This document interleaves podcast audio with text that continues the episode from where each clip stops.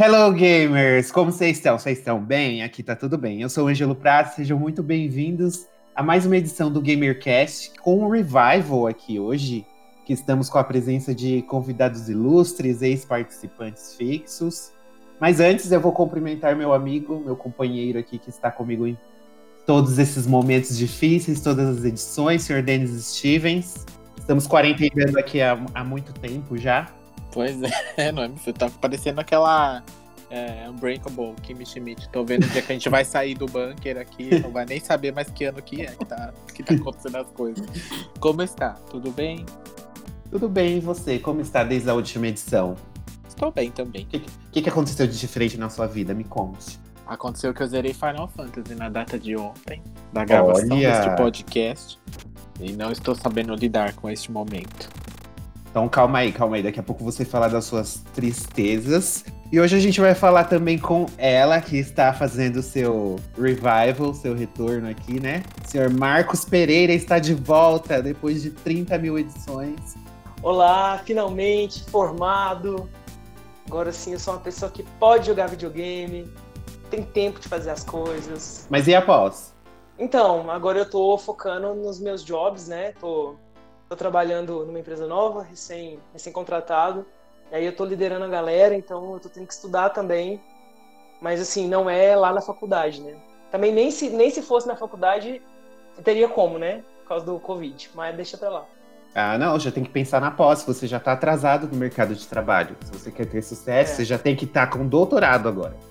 Não, mas tá, tá nos planos, tá nos planos. Tô trabalhando nisso aí. E também estamos de volta também com Rinaldo Dimon, que eu não sei nem se eu vou falar do seu canal. Porra, eu tava travada aqui, caralho. Pode falar palavrão nesse podcast? Pode, a gente coloca mais 18. Coloca um aviso. Então, gente, pois é, o canal, né, gente? Pois é, ficou ali, né? No YouTube, tá lá. Quem quiser ainda ver minhas palhaçadas, ainda tá lá. Uma hora ou outra, eu não tenho mais placa de captura, não tenho mais essa vida game, não tenho tempo mais, eu só jogo os meus jogos mesmo. E agora eu só cuido de, de ilha, dos meus villages, agora eu sou uma oficial animal crossdresser, né? Não faço outra coisa. E falando em Animal Crossing, Sr. Reynolds, já, já podemos entrar no nosso bloquinho tradicional do que você está jogando. Ai, vamos. Conta pra gente, além de Animal Crossdresser. Ai, gente, vamos lá. Muitas coisas, mas é... eu joguei a demo do Final Fantasy VII, porque eu não tinha jogado o jogo. Achei o jogo muito legal. Tipo, a demo tá muito boa e o jogo realmente parece que tá muito bom. Não sei se eu vou jogar o jogo porque eu tenho essa aflição de. É trauma de série, sabe? Tipo, quando você vê as coisas muito em capítulo, me dá um trauma, eu não gosto. Aí eu quero jogar, ter experiência completa. Então, eu joguei essa demo, joguei também. Tô jogando Animal Crossing, que pra mim foi, tipo, o que me salvou nessa quarentena. Realmente, que foi o que me salvou na quarentena, porque eu não tava jogando mais nada. É, e hoje eu só jogo isso. Não consigo fazer outra coisa. Eu trabalho e jogo Animal Crossing. Basicamente é isso a minha vida na quarentena. E cozinho, lava louça, né? Porque é o que a gente faz na quarentena. E o que mais que eu tô jogando? Ah, eu baixei Street of, Street of Rage, que acabou de sair pro Game Pass. Pro... Enfim, o jogo lançamento saiu direto no Game Pass. Tô jogando ele, joguei umas duas fases, achei muito, muito bom. Tem uma experiência bem nintendista, assim, sabe? Tipo, bem de Super Nintendo, sabe? Aquela vibe de multiplayer de sofá. Muito bom. Muito bom. Recomendo demais. Podem jogar. Quem poderá falar se Final Fantasy VII vale a pena pra você? É uma experiência boa? É o Sr. Denis que acabou de zerá-lo. Sim. Pois, Pois é. é. Conta pra gente. Ai, gente, eu, eu não sei como dizer pra vocês, mas. Se você tem trauma com, com, com o jogo por capítulo, essa, então você, é melhor você não comprar, não. Gasta seu dinheiro com Animal Crossing, porque ele realmente. O final dele realmente é. Você É. ficou ali na, no cliffhanger, né? No final ali do Avenida Brasil. Pam! É. né? Basicamente Oi, isso. oi, oi. Basicamente. E aí você pensa que a próxima parte vai chegar daqui uns 4, 3 anos, mais ou menos. Não sei se, é, se foi o- é o ideal, mas é um bom jogo. É, o, o, o que você viu no demo é estende-se ao jogo inteiro, assim, na questão de jogabilidade, é bem, é bem daquele jeito mesmo e é bem legal. E é só o que eu ando jogando nesse momento. Eu, eu joguei ele freneticamente nesses últimos quatro dias. Eu comprei ele no lançamento, aí comecei a jogar, e aí parei, fui balanceando. Eu, eu joguei ele muito assim esses últimos dias e recentemente eu fiz o, o delito, se é que eu posso dizer assim, de comprar o Animal Crossing também para o Nintendo Switch. Ah, você é uma crossdresser, sabia? Você estava estou... escondendo o jogo. Estou, é que eu estou humildemente na minha ilhazinha, onde eu acabei de, né, a barraca acabou de ser construída ali, ainda não tenho muitos recursos para me, me ter algum título, Humilhado, mas... dormindo no saco de dormir. dormindo naquela caminha de, de daquela caminha é, que monta lá, aquelas caminhas. De acampamento mesmo. É, é, o que tem. Tem um radinho, uma lâmpada e uma cama, e é o que tá me bastando por esse momento. Mas é, é isso aí que eu ando jogando por esses, por esses últimos dias aí. E você, senhor Marcos, me conte. Conte as novidades que o senhor tem jogado, porque agora que você já terminou o seu ensino superior, você disse que tá tendo bastante tempo agora com joguinhos. Quais joguinhos você tem jogado? O Marcos tá tipo Velozes Furiosos, né? Que a cada stories dele no Instagram é um jogo que ele terminou. Você só vai passando assim, ó. então, vai passando o jogo, assim. Você fala, gente. Então, eu tô jogando no PlayStation. Acabei de começar o Assassin's Creed Origins. É, com o hype aí do Valhalla. Eu tenho o Odyssey também há um tempão, que eu divido a biblioteca com o Emerson, né, meu amigo. E eu não, não tinha jogado e o Odyssey tava de promoção lá, 50 reais a gente pegou e eu tô gostando muito, assim, tipo, Egito, é muito bonito o jogo, é, tem muita coisa para fazer, um mapa enorme. Uh, no Switch eu tô jogando Mario Plus Rabbids Kingdom Battle, que é um jogo também que eu comecei há muito tempo e não tinha me dedicado ainda. E assim, é muito divertido. É, ele é aquele esquema Tactics, né? Então, só que ele assim, ele é um Tactics super acessível. Ele não tem ali aquele, aquela camada de, de dificuldade do, de, dos jogos desse gênero. E o que eu tô jogando mais constantemente é o Gear 5, que é tudo para mim. Jogo com com meu noivo, maravilhoso. E a gente, ó, tá, tá, tá, nos, nos, nos bichos. Inclusive, recomendo, tá? Eu sei que as senhoras aí têm Game Pass, pelo menos Ângelo e, e de Montaigne. Sim, recomendo. A gente pode fazer o quarteto das gatinhas no, na horda. Acho válido. Eu, eu, acho, eu acho ótima essa ideia, hein? Dar um closão de garota. Eu com a minha escopeta dando tiro nos monstros, quero. Você tem a, a, a, skin da escopeta da bandeira LGBT? Amiga, eu acho que tenho. Porque quando eu instalei o jogo, eu, eu, eu baixei o jogo no lançamento. E eu acho que eu baixei a skin. Eu tenho quase certeza. Tudo. Só as gatinhas LGBT no Gears. Tá, tá marcado já. Só quem tem o peito duro, caralho. e foi exatamente por isso que eu chamei vocês aqui hoje. Porque, para você aí que nunca ouviu uma versão, uma edição do GamerCast anterior, é, Marcos e, e Dimon são caixistas. Então, eles têm muita propriedade para falar no tema de hoje, que é jogos exclusivos do Xbox.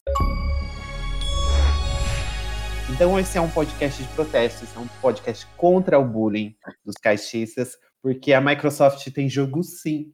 E a gente vai provar isso aqui hoje, recomendando várias, vários joguinhos. Altas dicas aqui hoje.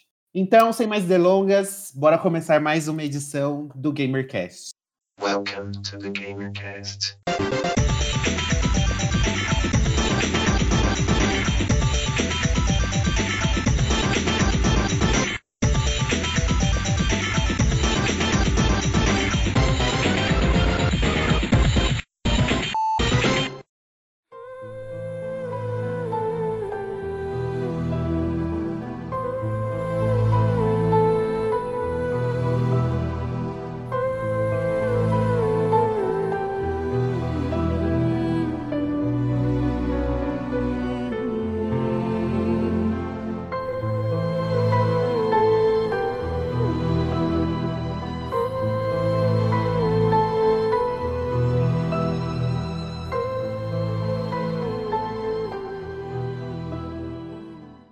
Então, gente, começando aqui mais uma edição do GamerCast. Como eu falei aqui 30 vezes nas últimas edições, eu agora sou uma PC Gamer.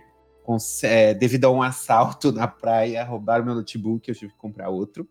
Aí eu acabei, vou comprar, falei, vou comprar um notebook bom, vou comprar um notebook que dê para jogar e tudo. E eu acabei me rendendo à magia do Game Pass para PC. Algo que eu nunca achei que seria tão maravilhoso e está sendo. Principalmente quando tem esses joguinhos lançamentos que nem o Streets of Rage 4. Minha única crítica a respeito do Game Pass de PC. Vai chegar metendo pau assim, amiga. É, ah, eu meto pau, porque eu já tive os problemas. Minha única crítica é que o catálogo do console é muito melhor. Eu acho que de, deveria ser é. igual, igualdade para todos. Somos todos iguais. Somos todos cidadãos brasileiros. É, que, é, é, porque é um pouco complicado, né? Tipo, os jogos que são first party da Microsoft, todos os, os grandes releases agora vão ser simultâneos, PC e Xbox, mas é porque esses jogos já foram criados pensando nisso.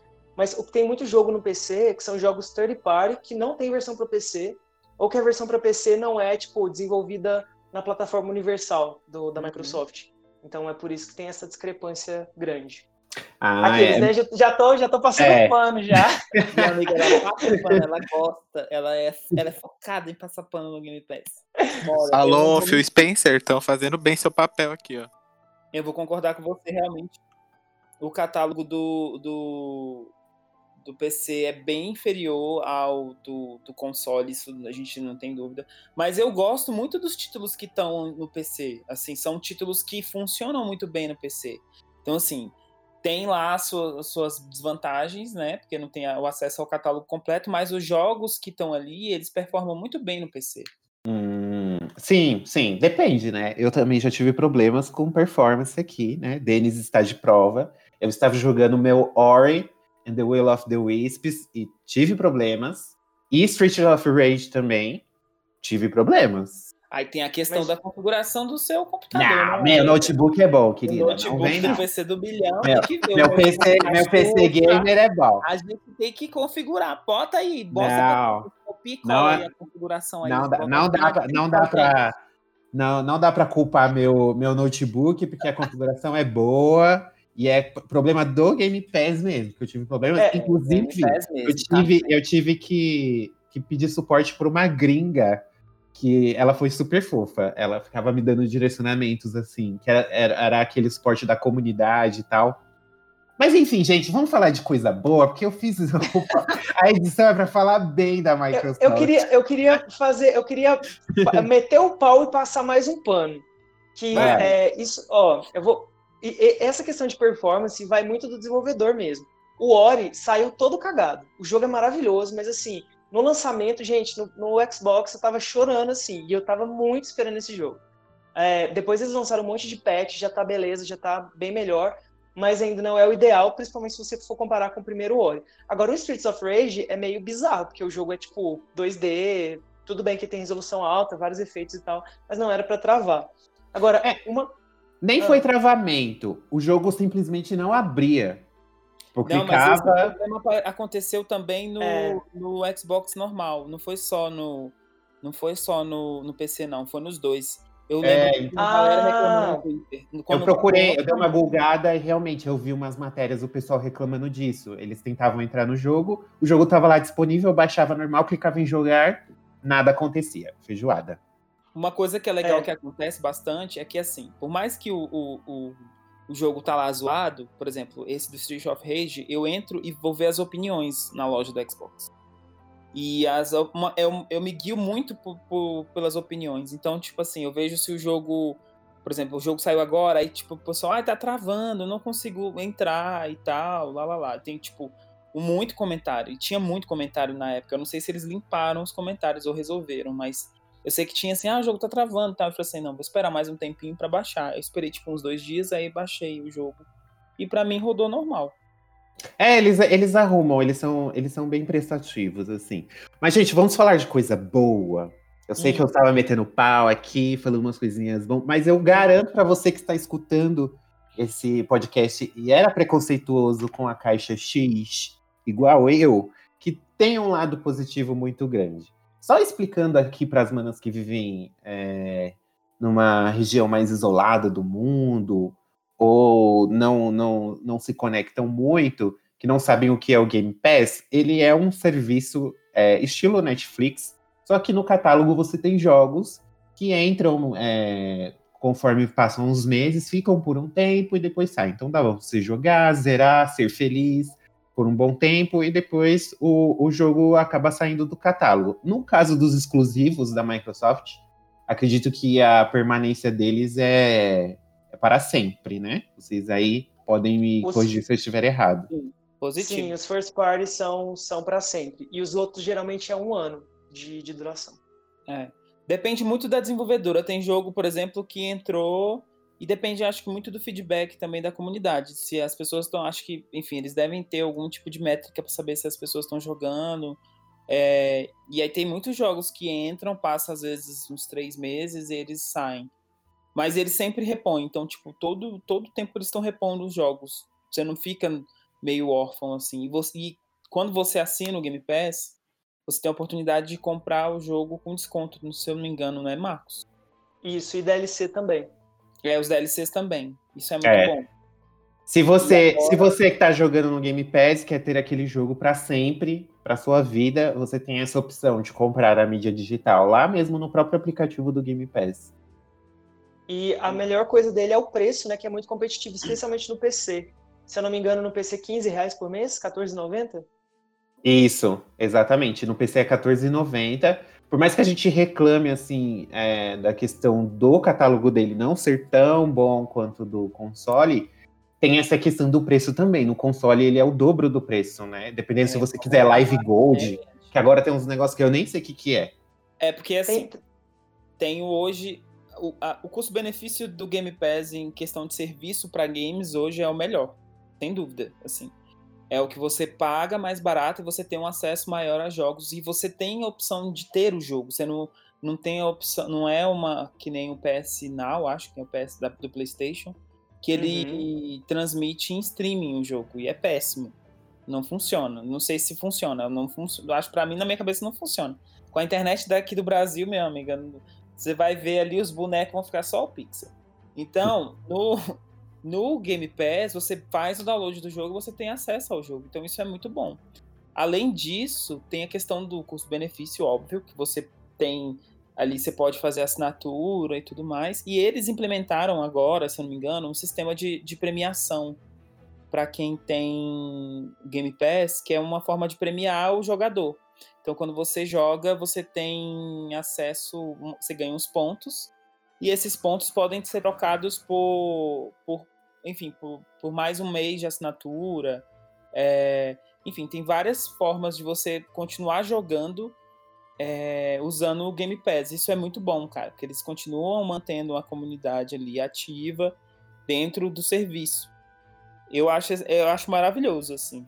Sim, isso, isso é muito interessante. E eu queria já entrar na parte do catálogo, para a gente mostrar que os jogos da Microsoft vão muito além do Halo.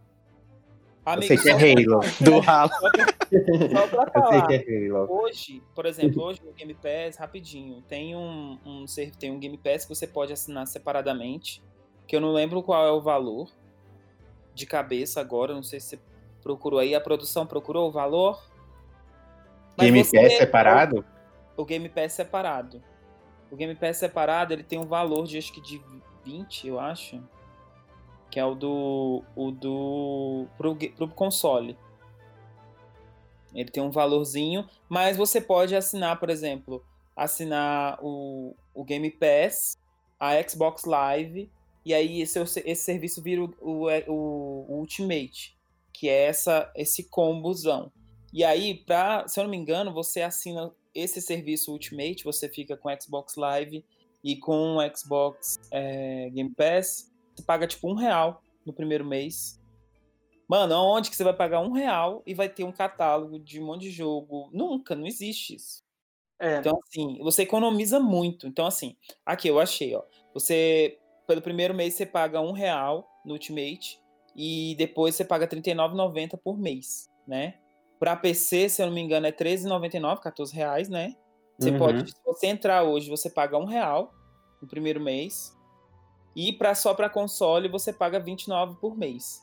Então assim, se você só quer ter o Game Pass, enfim, fora a sua sem, sem jogar online, né? Sem, sem poder jogar, jogar online, online, é 29. É 29. Mas se você Isso. quiser jogar online, é melhor você pagar o paga o Gold junto com o Ultimate, né, que você tem acesso limitado aos jogos, os novos jogos que entram, além dos jogos da, Game, da Xbox Game Studio, tem além disso ainda tem os descontos, tá? Os descontos da loja, que é o Deals with Gold, que é excelente. Eu já comprei muito jogo no Deals of Gold, Deals with Gold que são os descontos pro para quem né, tem os jogos que saem, por exemplo, Mortal Kombat, eu comprei com Deals with Gold. Então foi muito bom. Foi muito bom ter, ter. É um serviço que vale muito a pena, ainda mais com o valor do dólar que a gente sabe que está aí, com Covid, tá tudo muito difícil, todo mundo em casa, tá sem opção de jogar, faz assinatura que vale muito a pena.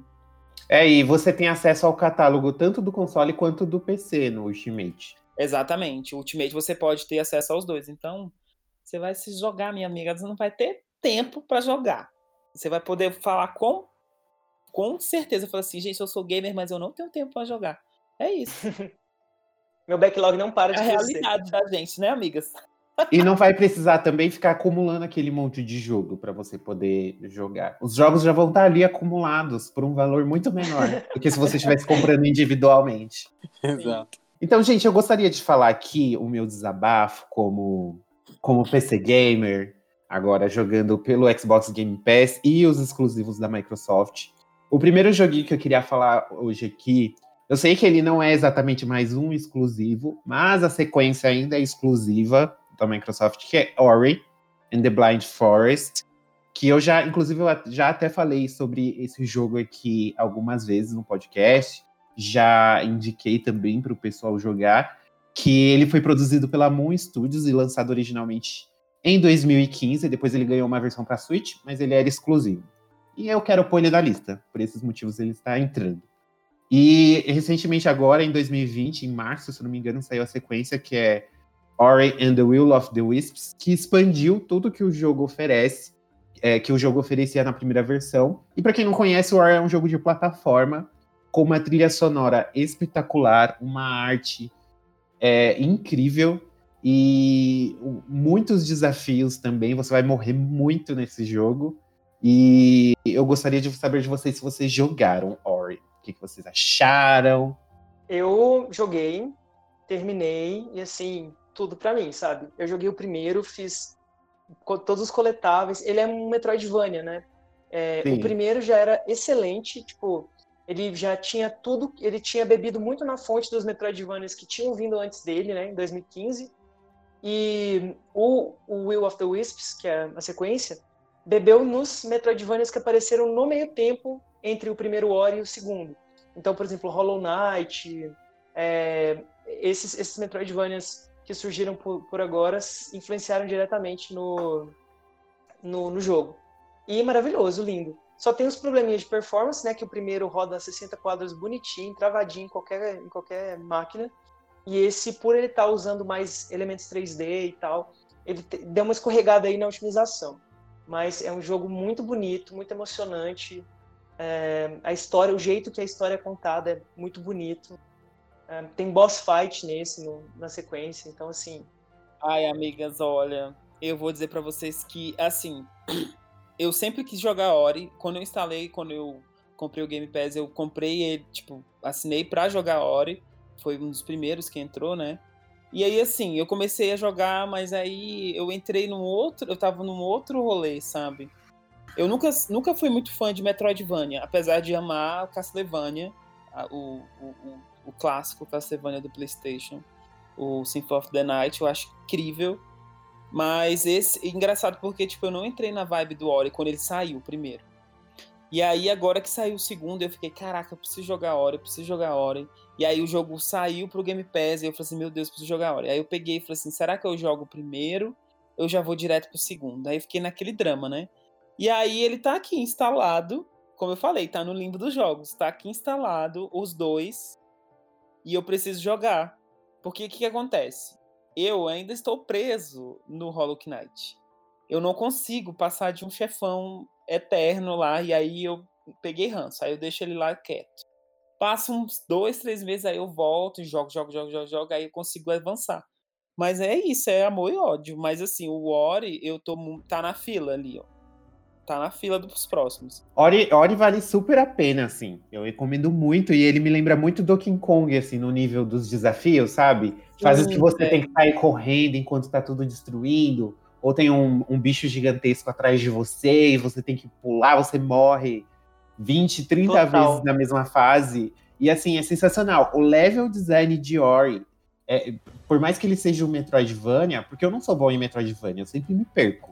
Eu sempre fico sem saber o que fazer e eu desisto do jogo. Tanto que até hoje eu nunca zerei Symphony of the Night, porque eu não sei o que fazer. Cheguei numa parte lá que eu travei e eu não, é, não, é não sabia mais o que fazer. É o Hollow Knight igualzinho, amigo. Eu tô ali, ó, no limbo. É, então, Metroid é, também. Metroid, o, se eu não me engano, do Super Nintendo, eu não cheguei a zerar por causa disso, que chegou numa parte lá que eu fiquei tipo, mano, o que, que eu faço? Pra onde eu vou? E andava naqueles corredorzinhos lá, tudo, e não sabia descobrir. A maior dificuldade de Ori, o Ori é muito bom em te guiar, para você saber para onde você tem que ir. E... Só que Ori utiliza é, ele, ele, ele deixa mais claro o seu objetivo. A dificuldade mesmo do jogo são com os inimigos, porque o personagem ele acaba morrendo muito fácil. É, a fase ela é desenhada para te matar, tem umas pegadinhas que você pula para um lugar achando que não tem espinho e lá está o espinho para te matar, algo do tipo. Os inimigos também vão ficando mais fortes. Eles até reaproveitam alguns, colocam, tipo, tem um sapo lá e só mudam o sapo de cor e o sapo é mais resistente, sabe? Joga um negócio mais certeiro em você, tem umas coisas assim. E a, a, maior dificuldade de Ori é essa, mesmo ele sendo um Metroidvania. Eu acho que foi até por isso que ele acabou me conquistando mais do que o Metroid e o Castlevania em si. Eu, inclusive, indiquei pro Dennis Stevens, ele jogou a demo hoje, não jogou o Sr. Dennis? Sim. Eu, na verdade, eu joguei já tem algum. Eu baixei já tinha alguns dias, porque eu vi que essa demo tava. No dia que eu comprei o Animal Crossing, na verdade, eu vi que essa demo tava disponível lá na, na eShop do, do primeiro jogo. No caso, aí eu baixei, aí recentemente, esses dias eu joguei. A demo é, é, é curtinha até, é, vai até uma, uma primeira parte ali do jogo, mas eu gostei. Ele é bem parecido com o começo ali da história, é muito bom, né, do, do deles contando ali e tal, tudo que acontece. É bem parecido com Hollow Knight mesmo, que eu ainda não joguei, a gente, eu tenho ele no Switch, mas eu não joguei ainda. Quem jogou jogue, foi. Jogue, jogue. Quem jogue. jogou foi meu marido, que quase quebrou o Switch em algumas partes aí de é, que você é amor, morre e é volta, morre e volta, morre e volta, enfim. É... Mas eu vou, eu vou jogar primeiro o Hollow Knight, eu acho. E se eu conseguir. É... Se eu conseguir jogar, eu, eu vejo uma. Assim que tiver uma boa promoção, comprarei ele também, porque eu gostei, apesar de tudo. É bem bonito o jogo, a arte do, do jogo, a forma que eles contam a história lá, e, e meio que você não. A forma que conta e que não conta, na verdade, porque não conta, só vai falando algumas coisas ali, bem. A, a, bem picada ali as informações, né? Se, tipo, é, é, toma aí, joga e vai, vai abrindo os lugares e aí vão vindo as informações e tal. Mas é, parece bem bacana. É um, é um jogo que é, parece ser bem interessante. O segundo eu vi um, eu vi alguns trailers só e tal, mas não vi muita coisa também para não não tomar spoiler, mas pelo que vocês me disseram é é a sequência direta do jogo no sentido de que é igual com algumas coisas que eles acrescentaram depois, né? É, ele é, ele é uma expansão, assim. Ele tem. Uhum. Tudo é maior nele, os mapas, tudo é maior. E ele é uma sequência direta mesmo. Você, você acaba pegando um spoilerzinho, se você. Até se você assistir o trailer. É, eu não vi nada assim, mas é, eu vi o trailer também depois que eu joguei a demo, então. Tá, tá e eu chorei no final do segundo, confesso. eu chorei. Eu chorei no final do segundo. Do Ori and the Will of the Wisp. Mas é, se vocês. Spoiler, gente, a gente vai jogar, tá? podcast que não pode dar spoiler. Ele é menos frustrante que o Hollow Knight. Eu não joguei o Hollow Knight ainda, mas assim, eu tenho certeza absoluta de que ele é muito mais tranquilo. Os meus amigos que jogaram os dois já falaram. O pessoal fala, ah, a hora é muito difícil, mas é bem mais tranquilo que o Hollow Knight? Certeza. Eu joguei o Ori um pouco. Primeiro Ori eu joguei um pouco. Cara, não, não é a mesma coisa que Hollow Knight. Hollow Knight, ele tem... Ele ele é difícil. Ele começa com sem muita coisa e você tem que ir cavando as habilidades e aí fica é difícil. Mas assim, a cada momento que você tipo passa num, num processo e você vai avançando, é, é o, o rolê do Metroidvania, né? Quando você tá perdido, você acha um cantinho, você acha, ah, é aqui, aí aqui você abre um mundo inteiro, sabe? Então é esse, é um jogo de progressão, é muito bom o Ori também, tem, tem muito disso, eu acho. Tem, tem. E eu acho que a, a, outro exclusivo também que eu queria falar, que eu estou jogando atualmente, não cheguei no final, também já comentei aqui em umas edições anteriores, mas eu acho que quem até poderia falar com mais propriedade é o senhor Marcos, que eu acho que ele, ele inclusive teve uma edição do podcast que você comentou que você estava jogando, que eu lembro que é Quantum Break, outro exclusivo aí da sua querida Remedy, Pois é, ai, gente. eu não, gente, eu sou muito suspeito pra falar da Remedy, né? Porque, assim, sou fanzaço da Remedy. É, a Remedy fala ah, eu já pego a minha carteira e jogo na televisão, assim, pra ver se o jogo já baixa no videogame. Ela é da fanbase, é, não fala mal da Sou da fanbase. Gente, deixa eu fazer, quando comentar a curiosidade. Vocês sabiam que eu já recebi mimos da Remedy? Sério? Aham, eu tenho uns adesivos da, do Alan Wake aqui e eu tenho um pin, sabe, tipo, broche do Control. É muito, muito Olha. legal. Eles têm meu endereço, gente. Mande mais mimos, quero. Então, Quantum Break é um rolê assim. Eu sou muito fã de Alan Wake. Alan Wake é meu jogo favorito da vida. É... Amo demais, acho assim perfeito. Claro que o jogo tem seus tem suas limitações de gameplay, especialmente por causa da época. Mas eu acho assim que é o, é o foi o primeiro jogo que me pegou em questão de narrativa densa, é o primeiro jogo que me pegou assim de corpo e alma. E eu tava com muita expectativa no Quantum Break porque ele era a promessa de ter o Remedy verso, né? Que seria para unificar ali os jogos deles. Não foi, não não foi o jogo que unificou o universo, ou no caso foi o Control que saiu agora ano passado. Mas eu acho que é um jogo que serviu muito como além de de ser tech demo do, do Xbox, ele serviu para é, mas ele foi tipo um teste, assim, sabe? Porque ele tem também a série de TV junta, né? E eu acho que a influência da Microsoft no desenvolvimento do jogo refletiu muito no produto final. Mas eu, é um jogo excelente, é narrativa Remedy, o jeito que a Remedy conta as histórias, tá lá. É, é uma história bizarra, com muitas reviravoltas, muitas coisas que você pensa que é que aconteceu de um jeito e na verdade era de outro jeito. E é muito difícil falar sem dar spoilers. E o jogo, assim, é belíssimo, né? Pelo menos é, no, na época que foi lançado, ele tinha uns efeitos, assim, muito bonitos. A, a engine deles é muito bem feita. Isso tudo foi expandido no Control, mas é um jogo muito legal. Eu gosto muito da narrativa dele também. Eu estou jogando ele no momento e eu tô achando ele bem interessante. E ele, ele é um jogo realmente mesmo muito bonito. Eu não cheguei a jogar Alan Wake. Eu joguei assim um pouquinho lá na Xbox 360, um CDzinho pirata. Mas eu não, não cheguei assim a me aprofundar muito. E eu gosto muito de jogos nesse estilo que você decide, que vai ter consequências, que nem os jogos da Quantic Dream pro PlayStation e eu, inclusive eu comentei um pouquinho sobre ele na última edição. Ele não, ele, ele não chegou a me pegar tanto assim. Mas vamos ver, eu ainda tô na metade dele, não, não joguei até o final. Não sei se, se, vai ter alguma mudança aí surpreendente no que eu já vi. Eu acho que eu tô no capítulo 3. Ô Marcos, tem alguma mudança assim drástica no Quantum Break ou só é isso mesmo que eu vi até agora? É só isso mesmo. Já vou mandar a real. Sinceridade. É só isso mesmo. É, você vai evoluindo, né? Você vai, você vai ali desenvolvendo. É, é mais, é mais a história. Inclusive o gameplay dele é meio, é meio duro, né? Eu não, eu não gosto muito da movimentação do Jack. É, é, meio, é meio duro, assim, é meio estranho o jeito de, de se movimentar. E isso é, é uma, dá uma discrepância muito grande em relação tanto ao Alan Wake que o Alan, eh, apesar dele ser também. O Alan parece um senhor de 60 anos. Você corre 5 segundos com ele e já tá cansado. É, e aí. Mas a movimentação dele é muito boa. E o control, que, tipo, a mulher voa, se você quiser, né? Então, assim, você vê que eles, eles entenderam que o Quantum Break foi um jogo que prendeu muito eles, assim, tipo, em questão, tanto questão criativa mesmo, quanto questão de gameplay. Mas eu gosto, tá? tô descendo o pau, mas eu gosto. Você jogou Reynolds?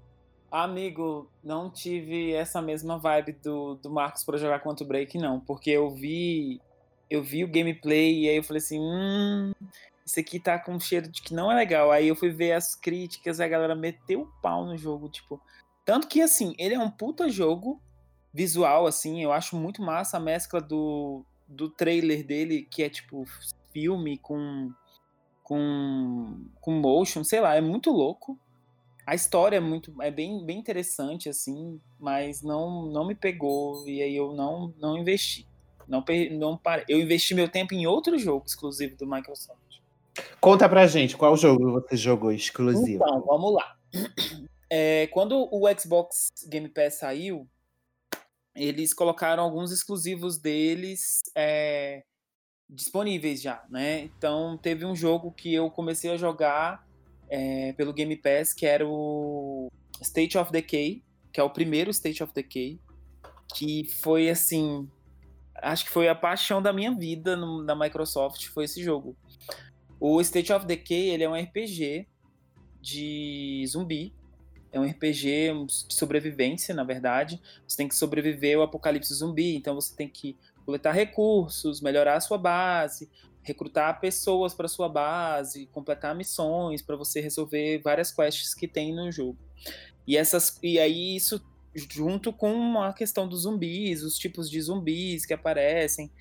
Cara, é muito legal. É muito legal assim, é, o estilo, a forma a, do jogo, é, é, como é um RPG, ele entra nessa, nesse bonde de um monte de RPG, mas eu acho que ele deveria ter uma categoria específica para ele. E aí eu quando eu comecei a jogar, eu joguei, comprei, eu comprei ele. Só pra vocês terem ideia, eu comprei o jogo. Depois que ele entrou no Game Pass, eu paguei, comprei o jogo, o primeiro jogo, joguei, joguei as expansões. E aí assim foi uma experiência incrível. Aí eu fiquei num hype. Aí teve a E3, acho que foi a E3 que anunciaram ele, o 2. E aí, meu filho, eu fiquei num hype louco com esse jogo, porque o jogo você não podia jogar online, né? Não tinha como uhum. você jogar com outras pessoas. As outras pessoas não podiam ir te ajudar na sua na sua comunidade, enfim, não podia ajudar você. E, cara, quando saiu o segundo jogo, cara, tudo que, que as pessoas queriam sair, é, tipo, eles, eles implementaram. Questão de, de melhorar os veículos, de melhorar os ambientes, assim, tipo, os, os mapas eram maiores, muito maiores. E assim, eu já vivi várias histórias no State of Decay 2. O Marcos já jogou comigo online. É muito já legal, jogamos. é muito divertido. E se eu não me engano, tem um crossplay do computador pro, pro, pro, pro, pro, pro, pro console, né? Então dá pra você jogar no PC e a gente jogar no console. Então, tipo, é muito divertido. É muito divertido. Mas assim, no 2 eles mudaram a mecânica. Então, assim, o, o jogo você tem ali três personagens que você pode escolher no início, ou você monta a sua, sua primeira equipe, você tem que achar a base, e aí você começa a fazer as missões, coletar recursos, e aí o, o jogo avançou com o apocalipse zumbi, né? Então os zumbis ficaram mais difíceis, então você tem que. É, a peste, né? Você tem que matar um certo tipo de zumbi que tem a peste para você produzir para produzir cura. E aí, se você for ferido, a, aparece uma barrinha de tempo, sabe? Que você pode ficar vivo. Cara, é um rolê. Assim, já passei apuros. E aí, assim, o que é mais legal desse jogo é que, assim, eles têm morte definitiva. Então, se você tem um personagem ali, fodão, você tá ali com ele, ó, pá, matando todos os núcleos pestilentos, matando mil zumbis. Se esse personagem morre, ele não volta. E aí, assim, eu já perdi tanta gente, tanta gente no jogo, mas dá para você pegar os recursos que estavam com ele? Dá. Você volta lá no lugar onde ele morreu? Dá, ah, eu já vi isso no Zombio. Isso dá para voltar. E aí, assim, o que é massa também é que, tipo, você tá nesse rolê. Assim, eu já passei cada apuro de, tipo, minha comunidade tá, tipo, morrendo de fome, não tem comida. Aí eu peguei, botei gasolina no carro, peguei minha personagem, fui por outra ponta do mapa, que não tava, nem tinha passado perto. Cheguei lá e tal, não sei o que, e aí fui, acelerei no carro, passei em cima de um zumbi que, que tinha barriga verde, aí soltou um gás, meu carro capotou, a menina ficou machucada, traumatismo. No meio do apocalipse, longe de casa. E aí eu falei assim: meu Deus do céu, preciso achar uma, uma bolsa de remédio. Aí achava a bolsa de remédio, tinha que abrir a bolsa de remédio. Eu fui me arrastando, juro pra você. E aí eu fui me arrastando de uma ponta do mapa até a outra ponta do mapa. E essa eu acho que eu passei, acho jogando mesmo, acho que uns 30 minutos me arrastando até chegar na minha base. É decadência aí, mesmo, né? Esse as jogo. As pessoas já tinham ido embora, amigo. Você não tá entendendo. Ou... Mas eu preciso jogar o primeiro para jogar o dois? Não, não precisa. Não precisa. Não tem história? Ele tem uma questão. Ele explica um pouco da história, mas é uma evolução do apocalipse zumbi. Tipo, apoca... os zumbis evoluíram, ficaram mais fortes e foram para uma outra cidade.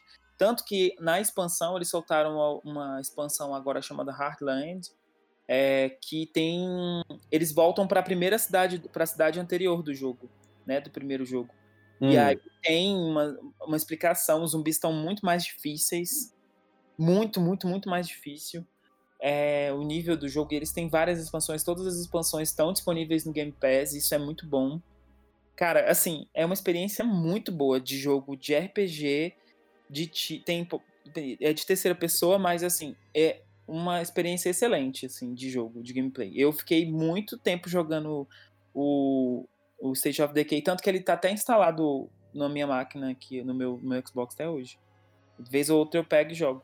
Ah, eu vi, eu, sabe por que eu tô perguntando? Porque eu vi aqui que o 2 tá no Game Pass. Sim, sim, ele saiu, primeiro, primeiro, ele saiu, ele saiu exclusivo pro Xbox, ele é um jogo exclusivo do Xbox. Bom saber, que eu já ponho aqui na minha listinha também, porque eu sou PC gamer recente, eu não conheço todos. Aí eu já pego as indicações. Esse podcast é uma desculpa para você pegar a indicação para você jogar. Fala a verdade. É. A gente tá sabendo disso. E ah, foi tudo calculado tudo. isso daí. Eu virei caixista faz pouco tempo. E o bom é que basicamente tudo que é first party é... tem crossplay, né? Então a gente joga, pode jogar alguém no console, alguém no PC, tá tudo certo. Hum. E teve um outro joguinho também que eu cheguei a jogar na BGS de 2016, que inclusive eu já baixei para jogar, só que eu não joguei ainda. Então vocês, se vocês jogaram, vocês vão poder me guiar também por este mundo. O que, que vocês acharam de Record? Eu joguei Record. Aqui é o Marcos. Marcos é. rolar uma pausa dramática, né, amigo? Eu tô fazendo uma, tô fazendo uma expressão aqui. Cara, Record. Gente, é pra gente falar bem do, do, do Xbox. que, que é promessa, assim. Eles falaram mundos e fundos desse jogo. O jogo é, ah, jogo assim, assado. Ele tem uma, uma, uma um, um core muito bom, assim. A história é muito interessante. Do, enfim, dos robôs e tudo mais, da personagem. Mas a experiência de jogo é péssima, galera. É péssima, péssima. Eu, assim, acho que foi um jogo que eu desisti muito rápido. Eu não gostei da, da mecânica, os gráficos também não são essas coisas todas, sabe? Mereciam, mereciam, sabe? Um cuidado. Um cuidado maior. Um Podia pausar a programação. Não, galera, vamos parar aqui um pouquinho, né? Não, vamos adiar, vamos adiar, vamos adiar aqui o lançamento, vamos melhorar algumas coisas. Mas eu acho que eles não. Não foi assim, foi um tiro no pé, porque é um puta jogo. É uma história muito boa, e mas ele entregou muito pouco. É, um ano depois ele recebeu um update muito grande que tipo é, corrigiu um monte de coisa. É, só que assim parece que já era tarde demais, né? O pessoal já Exatamente. já tinha desacreditado. Dizem que tipo melhorou, sei lá, quase tudo que o pessoal tava reclamando assim, tipo tinha uns umas umas habilidades lá que não tinha no jogo original, que tipo assim, você via que tinha um espaço no slot e aí eles implementaram só no só na, no, no, update, sabe? Tipo, saiu um ano depois. Então é. O cheirinho é de coisa mal feita às pressas, né, amigo? pois é. A gente é... sabe, sabe que é assim às vezes, né? Eu ganhei o recorde do meu amigo João, um beijo, inclusive. Mas eu, eu também não consegui jogar. Tipo, eu sempre aparecia alguma coisa na frente, mas um dia eu quero jogar, assim. É, se eu não me engano, tem dedo do Keiji Nafune, né? Que Sim. é Dead Rising tudo para mim. Então, hum. vou dar uma chance, vou ver qual é que é. E que outro exclusivo você tem para dar de dica pra gente, Marcos? Ai, gente, são, tão, são tantas emoções, né? Eu gosto tanto de, de alguns. Olha, eu não, eu não sou fã de Halo, tipo, hoje eu joguei alguns. É, Não, mas Halo é jogo- muito óbvio. Quero algo, algo diferente, assim. A gente não é Halo. Assim, não tão diferente assim, mas vamos lá. Um jogo que me surpreendeu muito, que eu falei, meu Deus, eu não acredito que eu estou jogando isso assim, com frequência, que é Forza Horizon 4. Cara, que jogo sensacional, sério. Pra quem não sabe, Forza, Forza tem dois, tem dois branches, né? Um é o Forza Motors- Motorsport, que é o de simulação, que seria o concorrente do Gran Turismo, né, do PlayStation. Que ali na, é, as corridas são feitas em cenários fechados, em pistas e tudo mais. E tem o Forza Horizon, que é um derivado da, da série Forza, que é tão popular, ou até talvez, não sei se tá, hoje em dia está mais popular do que o próprio Forza Motorsport. Ele é- são jogos de mundo aberto que se passam no festival. Depois eu baixei os antigos para ver como era, porque eles são retrocompatíveis. Eles deram eles no Game, Games of Gold, então eu tinha tipo um, o 1 e o 2 e o 4 agora no Game Pass. É, você é uma pessoa, uma pessoa que vai participar do Festival Horizon. E o Festival Horizon passa sempre em uma região, tipo, pode ser múltiplas cidades ou uma cidade só, bem grande, Uhum. e cada jogo se passa em uma região. Então, é, nesse último jogo, e aí basicamente você chega no festival e aí você tem um mundo aberto com um monte de coisa para fazer, um monte de tipo de corrida diferente para fazer e tem uma historinha, tem uma progressão, tem coletáveis, tem, gente, é muito louco, sério. Baixem e joguem. É, é um jogo, ele é um pouco pesado, né? Porque é um jogo de corrida com um tom meio realístico, mas a jogabilidade dele é super arcade, assim. Eu não sei, eu não sei dirigir na vida real, só piloto moto. Não sei dirigir, não entendo nada de carro. E assim, eu entro no Forza Horizon, tem os meus carros lá, cada um de uma cor, cada um dá pra você baixar skin, o pessoal faz skin dos, dos carros de marca, tipo, sei lá. é muito divertido, pessoal- velho. Sério. É, muito louco. É muito bom. Assim, baixem, joguem, se vocês, se vocês tiverem um PC ou um Xbox. Mas ele é aquele jogo de corrida é, mais, é mais pra simulação, o Forza Horizon? ou Não. Ele é mais casual. Não, Ele é mais é casual, todo- amigo. todo casual. E, e, tipo assim, o legal dele é que o mundo aberto dele fica, fica você e até 63 pessoas ao mesmo tempo, no mesmo mapa. Só que assim, é ghost, sabe? Você não vai bater no seu coleguinha. Mas aí, por exemplo, às vezes eu jogo com, com o Emílio, e aí, tipo, a gente tá lá no mapa, e aí, tipo, ele tá na outra ponta do mapa e eu tô na outra ponta, e a gente vai vendo, ah, vamos ver qual. É, onde que tem corrida que dá mais bônus. Aí ele vai e aí ele me manda o convite no mesmo, no mesmo mundo aberto. Eu só aperto um botão e já, já entro na, na corrida. Os caras atualizam o jogo basicamente todo mês, da mesma forma que o pessoal faz com Gears of War. E sempre tem carro novo, tem update de performance, update de acessibilidade, é, desafios novos, conquistas novas. Ele é um jogo assim que eu fico, eu quero muito na próxima geração ir de Xbox primeiro. E eu quero muito jogar o Forza 4, Horizon 4 no próximo Xbox, porque eu acho que vai ser sensacional, assim, graficamente. Ele já é muito bonito, é, é assim, é surreal. Surreal a qualidade do jogo do, do Forza. Eu, eu, no lançamento dele, eu baixei por curiosidade e fiquei apaixonado. Eu já tinha jogado um jogo parecido com Forza, mas que tem a mesma vibe de festival, que é o Dirt, Dirt 3, se eu não me engano, no Xbox One, que tem a questão de você ir no festival, ir coletando prêmios e tudo mais, e você vai melhorando sua progressão. Eu acho que essa mecânica veio de lá também. Mas, cara, assim, é uma experiência muito diferente, assim, eu recomendo. Pra, por mais que você não goste de jogo de carro, vale a pena jogar, sabe? Tipo, é, é bem divertido. Ah, eu acho que eu vou, eu vou dar uma chance também, que eu já estou vendo aqui no Game Pass. Dê uma chance. Se você coloca assim, na, busca de carros lá LGBT, você vai encontrar carro com a bandeira, carro com a bandeira trans, É carro babá. com a bandeira gay, carro com, é, com patrocínio do Grindr. Gente, Eu tem de amo, tudo. eu- É Dá louco. pra gente fazer uma carreata virtual, então. Dá, super, nossa, maravilhoso. E a trilha sonora, gente, é excelente. Eu amo. É excelente. A trilha sonora é maravilhosa. Eu, eu sigo a playlist no, no Spotify e eu ouço, assim, tipo, várias, vários hits lá. Recomendo muito. Tá anotado aqui. Tá na listinha. E eu também gostaria de comentar aqui outro exclusivo que eu gostei bastante. É eu não sou aquele fanático que nem o Danilo era, e eu acho que o Marcos também é por jogo de luta. Que sabe todas as mecânicas, que não sei o quê. Ah, o, o, o Marcos é porque eu li a análise dele do Mortal Kombat 10. Do 10 não, do 11. Ah, por causa da mecânica, que não sei o que, que você faz o como, que não sei o que. Gente, eu quero apertar X, X, X, X e derrotar meu inimigo. Por isso que eu amo Soul Calibur. Soul Calibur pra mim, ó, tudo É na minha assim, vida. amigo, você pega aqui o controle aqui, ó, aperta o X e o botão, aí você só fica aqui assim, ó. taca, Exatamente. taca, taca, taca, E ele já faz tudo, já solta um monte de combo do Ed gordo ali, que você dá várias voadoras, várias Exato. acabou. É a mesma coisa. Sou o Calibur é assim. E tem um jogo exclusivo do Xbox One que ele surgiu no Super Nintendo, né? Da extinta Rare, Cansa em Paz, que é o Killer Instinct. Que, surpreendentemente, eu baixei agora no Game Pass também. E eu gostei muito dessa versão, principalmente porque ele tem esse essa opção casual, que você deixa a- o assistente de combo ligado, então você literalmente você segura pra frente e fica apertando x x x. x.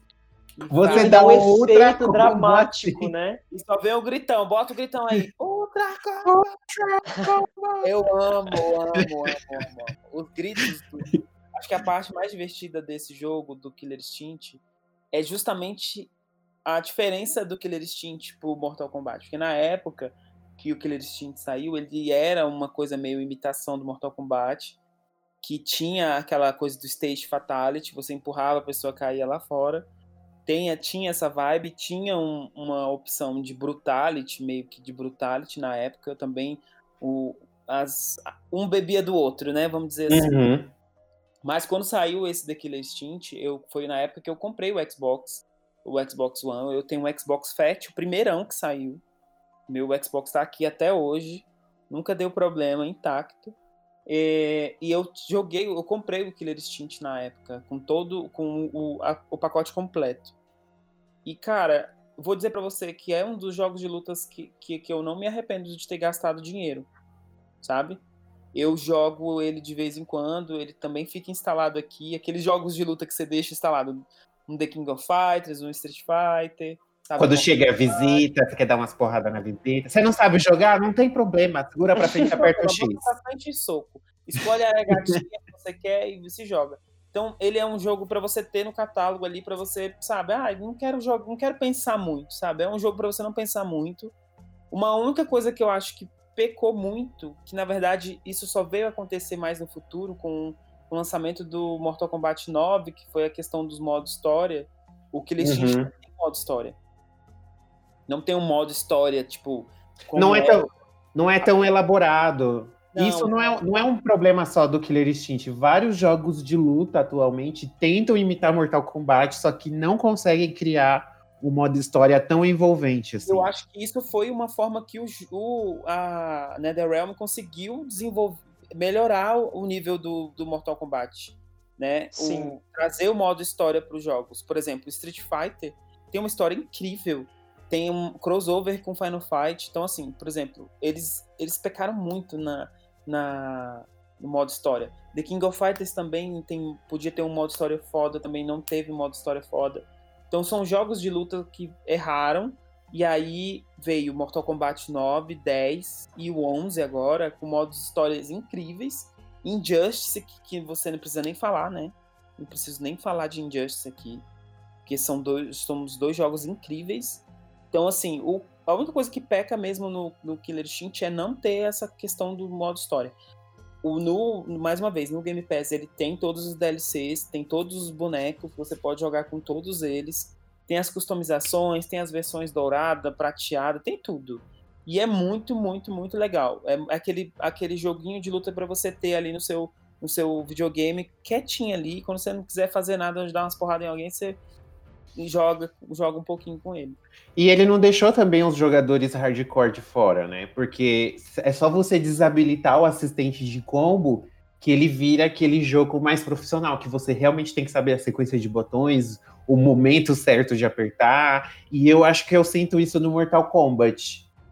Eu, Uhum. Porque eu não, eu não sou um, um- grande jogador de jogos de luta. Então, pra mim, pra eu dar um combinho no Mortal Kombat 11, eu sofro. Para aquele do soco. Aqueles três soquinhos lá, eu sofro demais. No Mas a- 10, eu até não sofri tanto, mas no 11 eu sofri. No 11, o 11 deu uma mudada na mecânica do, no- do 10 pro 11, eu confesso. Eu acho mais difícil fazer combo. Mas, assim, tem umas opções de você salvar os combos, enfim, você consegue treinar. E as opções de treinamento Uhum. são bem legais, assim, então não ficou tão restrito. Eu adoro a mecânica do Mortal Kombat 11. Eu acho que eles melhoraram muito, especialmente em relação ao 10. Eu gosto assim, acho que o 9 e o 10, o 9 e o 11 são os melhores assim de mecânica. O 10 eu achava Sim. meio tipo, garradão. Eu gosto dos três, gente. Eu sou suspeito de falar. E vai sair uma expansão agora. Parece que vão expandir o modo história.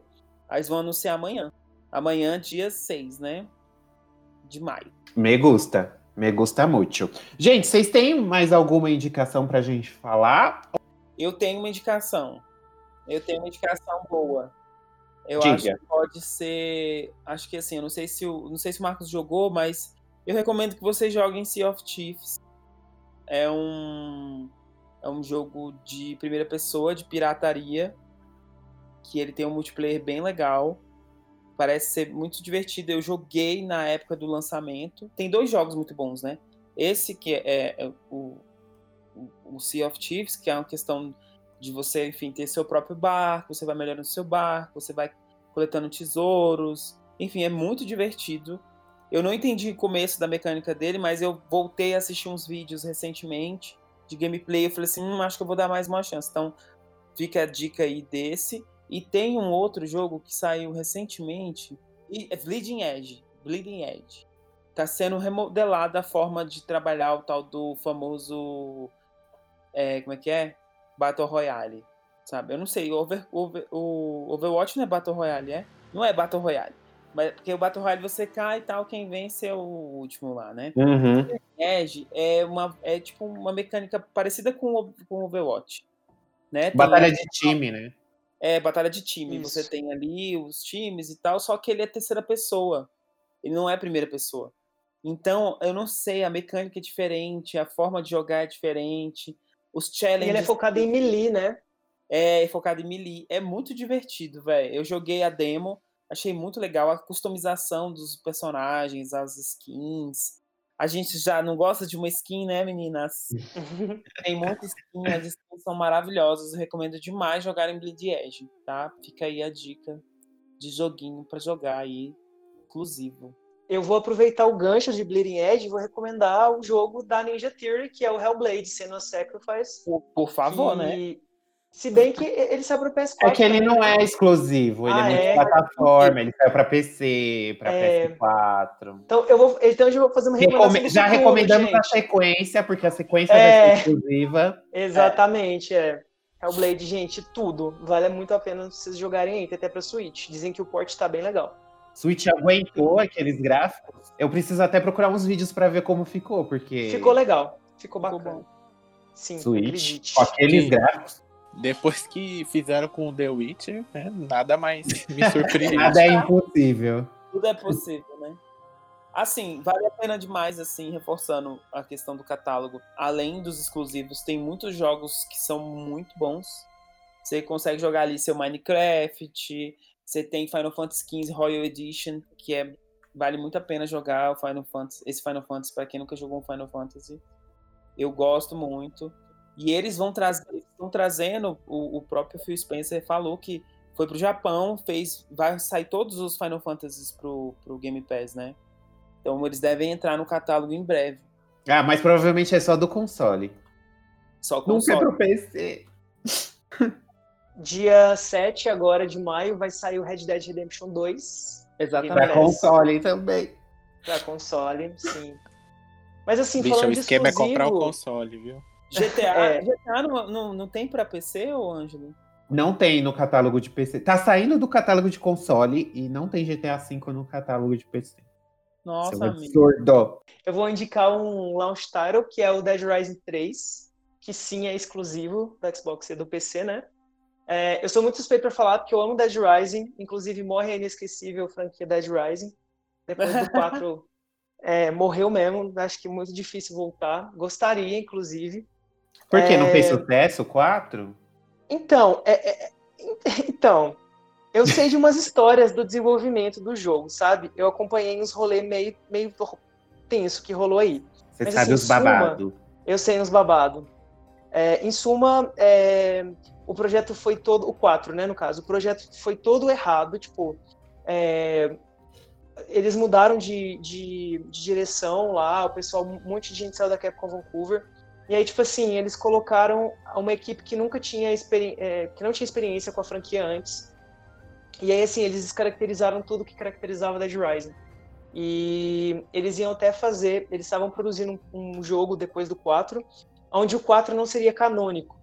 Eles iam considerar o 4 como, sei lá, era uma, era uma das, das explicações que o pessoal estava é, colocando como rumor.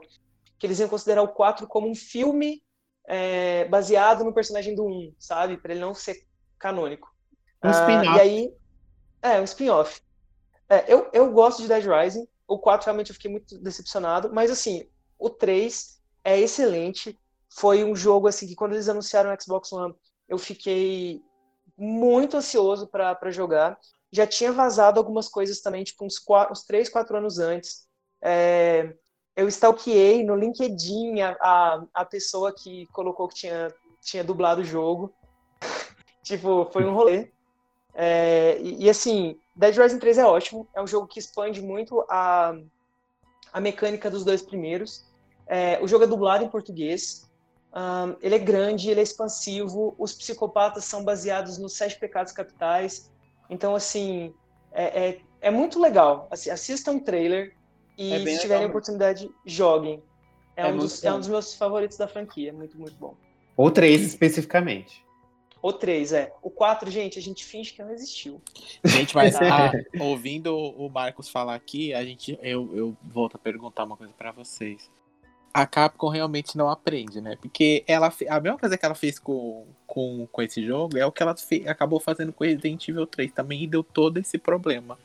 Que enfim a gente já comentou lá atrás, mas foi basicamente a mesma coisa. Pegou uma franquia é, famosa, obviamente que o Dead Rising perto do Resident Evil tá meio desnivelado ali, mas pegou é. uma franquia dela e tipo deu para uma terceira equipe, uma terceira empresa fazer que não tinha um histórico ali, não tinha nada com a com a série, e daí acabou que saiu, né? A, apesar que acho que o, no caso do Dead Rising eles cagaram um pouco mais, né? Pelo visto, mas é basicamente o mesmo cenário e ela não aprendeu, né? Não tem jeito. É, não, tanto é que o estúdio, o estúdio que é a Capcom Vancouver foi fechado depois do 4. É, eles, eles fizeram o 2, o 3 e o 2 Off the Record. Foram jogos muito bons. Só que aí o pessoal começou a sair da empresa e tal, e aí quando eles foram fazer o 4, era basicamente outra equipe. Então, tenso, muito tenso. Que triste. Então, gente, eu acho que é, pra, só pra gente finalizar aqui, a gente deu várias diquinhas exclusivos, falar um pouquinho de Gears of War, né? Que não é God of War, para os sonistas que estão aí ouvindo errado. Não é. Mudaram até a sigla, né, dele para confundir. Exatamente. É só Gears. Simple Jam. Simple Jam. O primeiro que eu quero jogar com Simple vocês, Gears. né? Vamos formar o um grupinho, jogar desde o começo para ajudar o coleguinha, porque o coleguinha nunca jogou e, não, e quer pegar a historinha bonitinho. Vamos fazer um grupo chamado Gays of War. Gays of War. Amo. Então, o Gears é um jogo de tiro em terceira pessoa, é revolucionário, né? Os, os, primeiros jogos da franquia foram extremamente revolucionários. Eles é, basicamente aprimoraram a, a câmera em cima do ombro que o Resident Evil 4 introduziu, popularizou, uhum. né, lá em 2005. E assim, é um jogo de tiro que conta a história de uma humanidade devastada por várias coisas, tipo vários monstros, de várias raças diferentes durante os jogos, a gente vai descobrindo isso. É que não são é... alienígenas, né? São é, mutantes. É, a história, a história é bem densa, é bem complicada, mas assim, se você, você pode jogar os jogos separadamente, que ele te dá um resumo, ele te dá uma contextualizada do que tá rolando naquele jogo, sabe? Então é bem, bem legal. É, e aí é basicamente isso, você atira é, e você destrói monstros e passa a motosserra neles.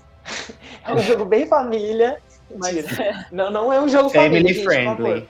é, ele é gore, sim, o gore dele é, é, é alto. Mas é, o gameplay dele é extremamente refinado. Extremamente refinado. E tem e multiplayer ele... desde o primeiro, né? Desde Exatamente. o primeiro. Isso é o divertido. Porque você pode jogar o jogo que não é de tiro de primeira pessoa com seu amigo, pode ser de terceira pessoa, que tem problema com o jogo de primeira pessoa. eu já recomendo o Guias porque, tipo, eu detesto jogo de primeira pessoa. Sou péssimo Overwatch e tal. Sim. Então, eu jogo Fortnite porque é terceira pessoa, né? Não é primeira pessoa. Então, isso já dá uma outra, um, é uma outra vibe pro jogo. Então, o Gears, a mecânica do Gears é muito parecida, assim, da, da câmera né, no ombro. E é mais fácil de você jogar, sei lá, eu tenho, tem um. Eu não sei explicar, tem umas coisas que são muito mais divertidas, assim, de jogo de tiro. A gente sabe como é que funciona, mas eu, eu acho a mecânica do Gears muito melhor, assim, para jogar. Quem gosta de Resident Evil 5, Resident Evil 6 vai curtir então, né? Vai. vai e vai achar o gameplay melhor também. É. É, is- is- falando em específico do Gear 5, é, ele teve muitas melhorias de acessibilidade. É, no Gear 5 você consegue jogar pela primeira vez com o Jackbot, que é um, um robozinho que flutua, que ele sempre teve aí, algumas variações dele sempre esteve presente nas- nos jogos da franquia, e agora ele é jogável, e a jogabilidade dele é simplificada, mas é muito, é, tem várias camadas também.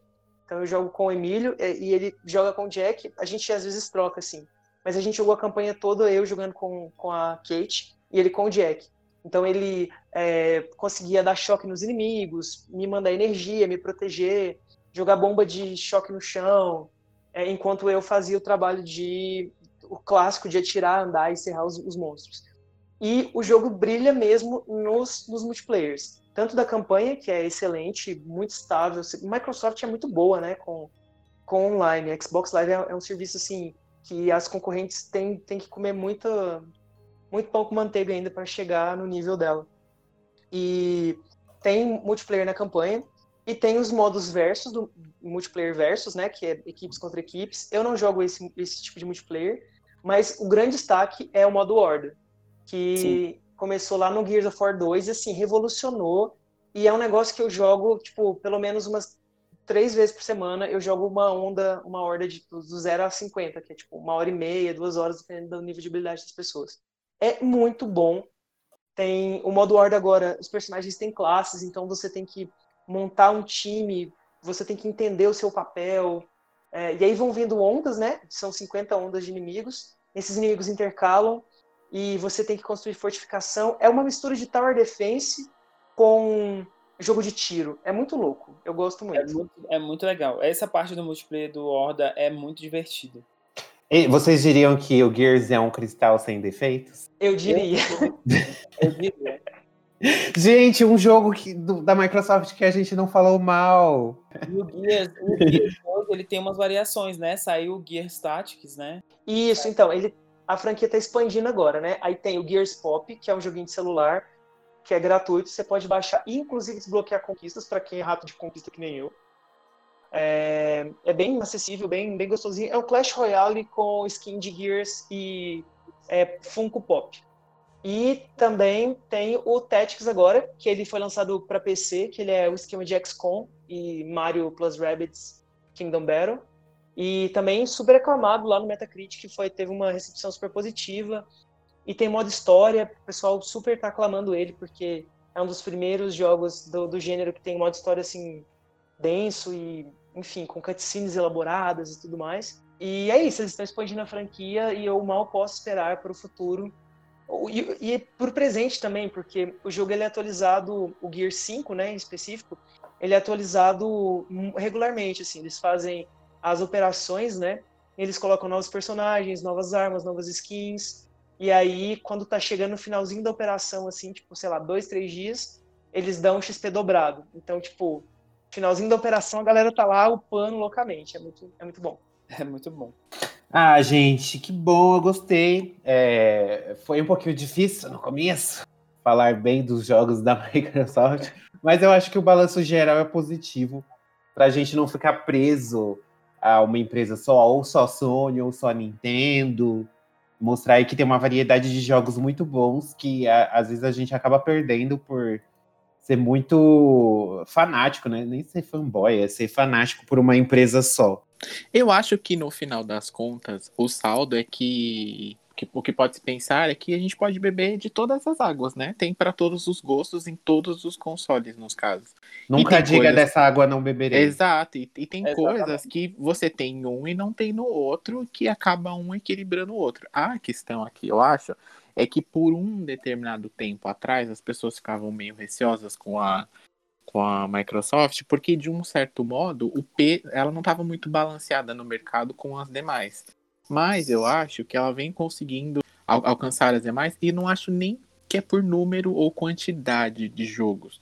Eu acho que ela, ela foi por um, ela tá indo por um outro caminho aí, por uma por um viés que ela tipo ela tá oferecendo outras coisas para as pessoas além dos jogos que os jogos é uma consequência. Ela tá oferecendo um serviço que tipo que é o que a gente falou hoje que foi o Game Pass que ela que inventou, entre aspas, né? Ali ela foi a primeira que lançou e as demais meio que viu que ali é o canal, né? E, e, e ela já tá lá na frente. Eu acho que ela tem a, a, a. Nesse caso agora ela tem a vantagem, porque foi ela que bolou o negócio todo.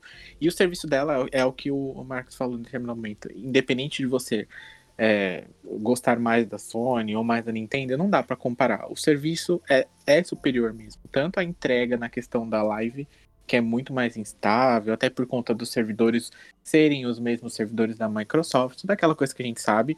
É... E a da Nintendo nem se fala, porque a Nintendo, acho que ela, ela não, não, não se tocou ainda que a internet existe no mundo.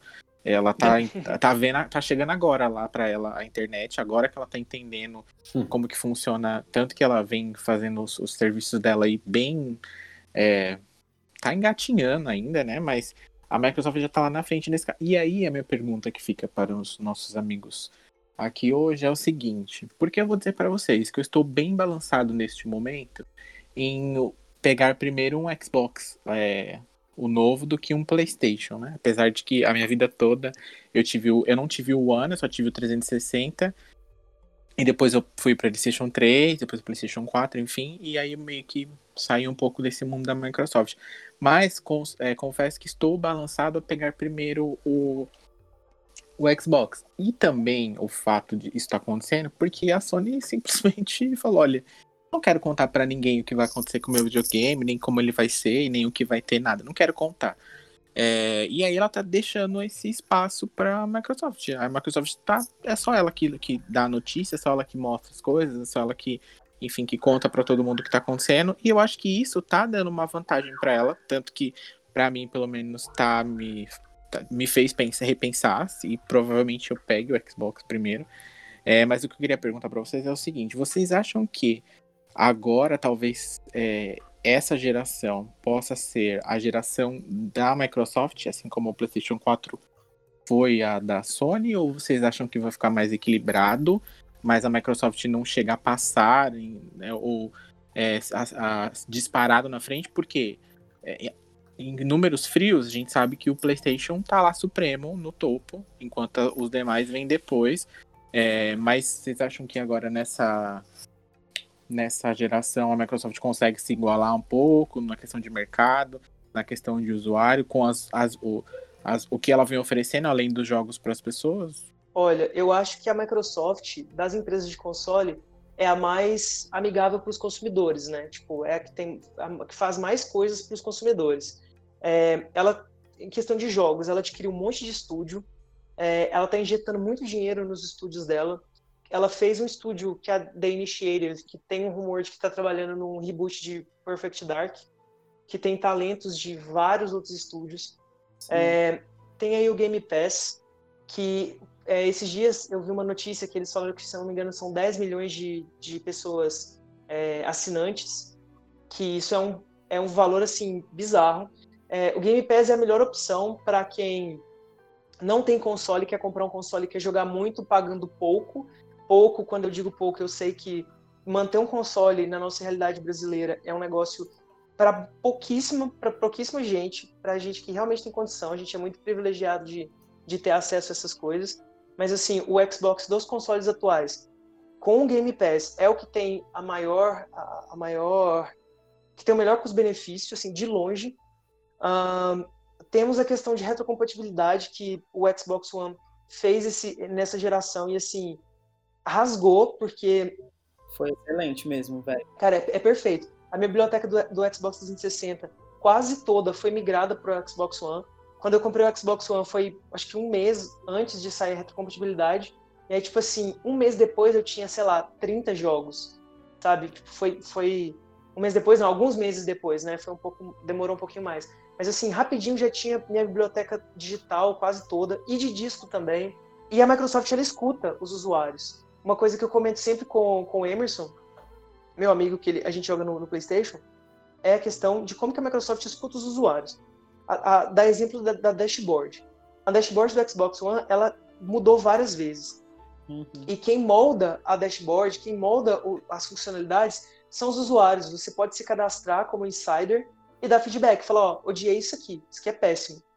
Aí, tipo, passa alguns meses, eles amadurecem essa ideia, implementam e, e removem. E removem ou, ou, atualizam, ou fazem alguma coisa. Então, assim, eu acho que a Microsoft, essa, essa próxima geração, certamente ela vai se reerguer, especialmente porque no começo dessa geração ela se perdeu muito com o Xbox One tinha aquele, todo aquele rolê de ser um negócio meio de TV e tal. O Kinect nessa, também, que era obrigatório, Kinect, e ah, uhum. subia o preço do console. É, e nesse, tipo assim, eles estão for the gamers, sabe? Eles estão. Tanto é que tem aí o rumor de uma versão mais barata do, do Xbox Series X, que vai ser o Series S, né? E que vai ter todas as features, eles estão investindo em SSD. Então, assim. O xCloud é... também, né? O é xCloud tem várias coisas do, do sistema do próprio, do próprio console. Esse console ele vai ser feito para você ter o Game Pass, para você ter só jogos digitais e você, ele provavelmente não vai ter leitor de disco. E esses são alguns rumores, né, que a gente viu. Uhum. E todos os projetos da xCloud de você poder jogar no celular, se eu não me engano, né, Marcos? Aham, uhum. é, você é, pode jogar no PC, pode no jogar celular. PC, no celular e no console. Então, tipo assim, é um outro nível. E a forma como a Microsoft está fazendo de divulgar as coisas, de deixar as coisas abertas para os consumidores, para os usuários, é a forma como eles con conseguem conquistar novos, novos possíveis jogadores, né? Então, assim, eu acho a estratégia que eles estão usando muito boa e acho que, assim, tem um grande futuro, assim. Não vou dizer para vocês que ah, a Sony não vai crescer, tal, porque a Sony a gente sabe que ela tá ali firme e forte, né? Eu mesmo hum. comprei o PlayStation 4 só para jogar o The Last of Us, só para vocês terem ideia. Eu sempre... É isso que eu ia falar. É isso que eu ia falar agora. A Sony, o que segura ela é, são os exclusivos. Os é. exclusivos da Sony, eles estão num nível assim que, cara, é muito difícil de você chegar num patamar. A Naughty, a Naughty Dog é uma desenvolvedora que, cara, tipo, é surreal o, o, o, nível de qualidade que esses caras alcançam. Eu não sei como a Sony consegue, tipo, eu não sei se é uma liberdade plena aí que eles dão pro estúdio, mas a Naughty Dog ela consegue chegar num nível de qualidade assim nos jogos dela que é uma coisa surreal, tanto no The Last of Us quanto no Uncharted, porque Uncharted 4 é um jogo de 2016 e você pode pôr ele no seu PlayStation o meu é o Fat também, meu PlayStation 4 é o Fat. Você pode pôr no seu PlayStation 4 Fat e você vai ver que jogo lindo, que jogabilidade maravilhosa, que expressões faciais são aquelas. Tem jogos que tá saindo agora, 2020, e não tem uma, uma expressão facial daquela. É, então, questão toda do, do PlayStation, amigo, a única crítica que eu tenho em relação a essa guerra de consoles, né, de quem vai ser o melhor do futuro, é de valor.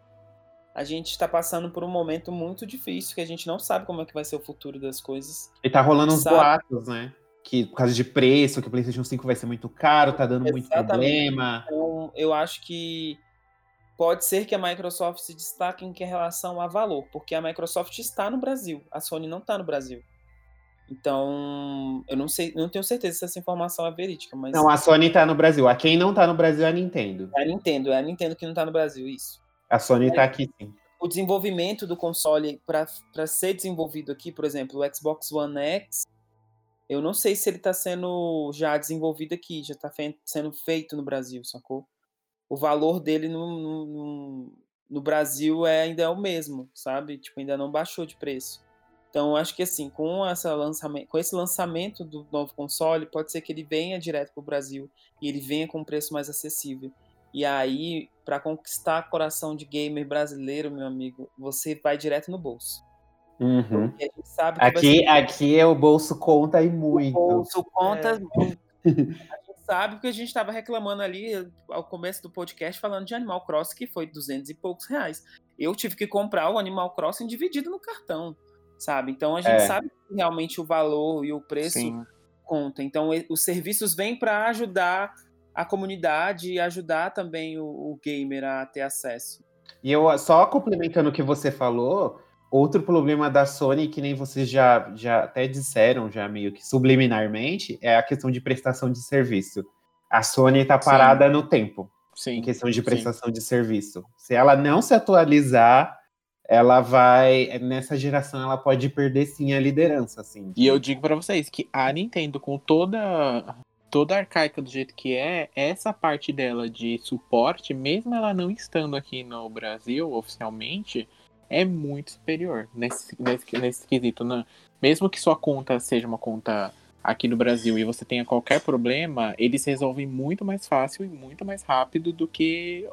Porque é, a- na Sony é quase um parto pra você resolver. Porque eu tenho um amigo que teve problemas com a conta dele, que foi clonada, é, que estavam usando indevidamente a conta dele, que demorou meses pra Sony conseguir resolver o problema. Enquanto as outras a gente sabe que isso é um problema muito Microsoft simples. Tem call center. É Sim. Então é isso, gente. Eu acho que a gente já falou bastante aqui sobre os consoles, deu altas dicas de Xbox One. Inclusive, eu até esqueci de falar, Denis, se a pessoa quiser participar do nosso podcast, do GamerCast, quer mandar um e-mail carinhoso xingando a gente ou elogiando, o que, que ela tem que fazer? Ela pode mandar um e-mail lá para contato@gameover.com.br ou ela pode entrar nas nossas redes sociais também, arroba GameOverblog, e mandar uma mensagem pra gente, responder nossas enquetes. É, se você tiver alguma dica de jogo que a gente não mencionou aqui, exclusivo da Microsoft, também pode falar lá. Enfim, que Ângelo jogará no PC, né? Ele vai Fará- jogar sim. Ele vai jogar. jus ao título de, PC de nova PC Gamer do rolê. Então, é só mandar um contato lá que a gente Então é isso, gente. É, querem passar seus arrobas para as pessoas se seguirem as especialistas em Caixa X? Olha, gente, eu sigo, eu posto muita coisa de jogo no Twitter. Então, quem quiser me seguir, me sigam no Twitter, arroba Dimonzin. D-I-M-O-N-Z-I-N. Dimonzin. De mãozinha. Dimonzin. Eu. E eu sou P Marcos com U 93 em todas as redes, inclusive no Xbox, PSN, Steam. Qualquer Tudo- coisa de jogo que você- você colocar esse arroba aí, você acha ele. É isso aí. E, e, Então é isso, gente. Um beijo, um cheiro e até a próxima edition.